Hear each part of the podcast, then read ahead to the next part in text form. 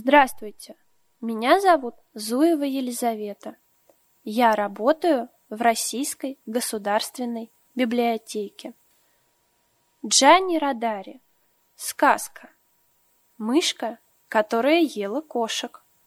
Одна хилая мышка, что жила в библиотеке, вздумала как-то навестить своих сородичей, которые ютились в подвале и были далеки от всего мира.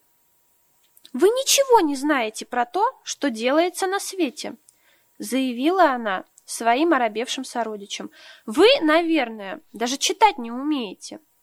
«Зато ты, конечно, многое знаешь», вздохнули те. «Ну, к примеру, вы ели когда-нибудь кошку?» «Что ты, боже упаси! У нас все больше кошки охотятся за мышами». «Это потому, что вы невежды», я же на своем веку не одну кошку съела, и, уверяю вас, ни единая даже не пискнула. И вкусны бывают кошки. Вкусные.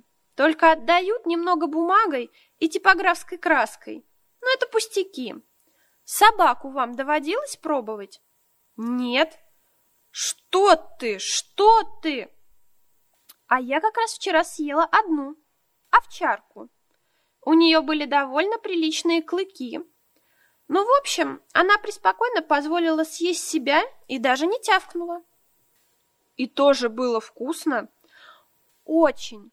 Хотя тоже чуточку с бумажным привкусом. А носорога не пробовали? Ну что ты! Мы даже в глаза его не видели никогда. Он на что больше походит? На пармитханский сыр или на голландский? Он походит на носорога, разумеется. А слона или монаха, принцессу или елку тоже, наверное, никогда не доводилось вам есть? В этот момент кошка, которая пряталась в углу за чемоданами, с грозным мяуканьем выскочила на середину подвала. Это была самая настоящая живая кошка с пышными усами и острыми когтями. Мышата в один миг разлетелись по своим норкам, а библиотечная мышка, увидев ее, так удивилась, что застыла на месте, словно игрушечная. Кошка цапнула ее лапкой и стала играть с нею. «А, это ты, та самая мышка, которая ест кошек?» «Я, ваша светлость, вы должны понять меня.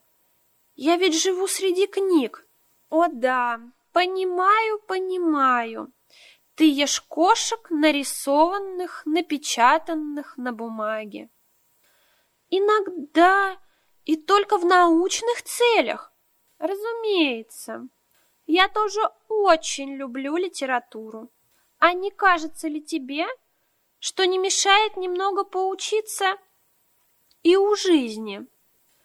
Тогда, быть может, ты поняла бы, что не все кошки сделаны из бумаги, и не все носороги позволяют мышам грызть себя. К счастью для бедной пленницы, кошка на секунду отвлеклась. Она увидела неподалеку паука. И ученая мышка в два счета оказалась среди своих книг. Пришлось кошке довольствоваться пауком.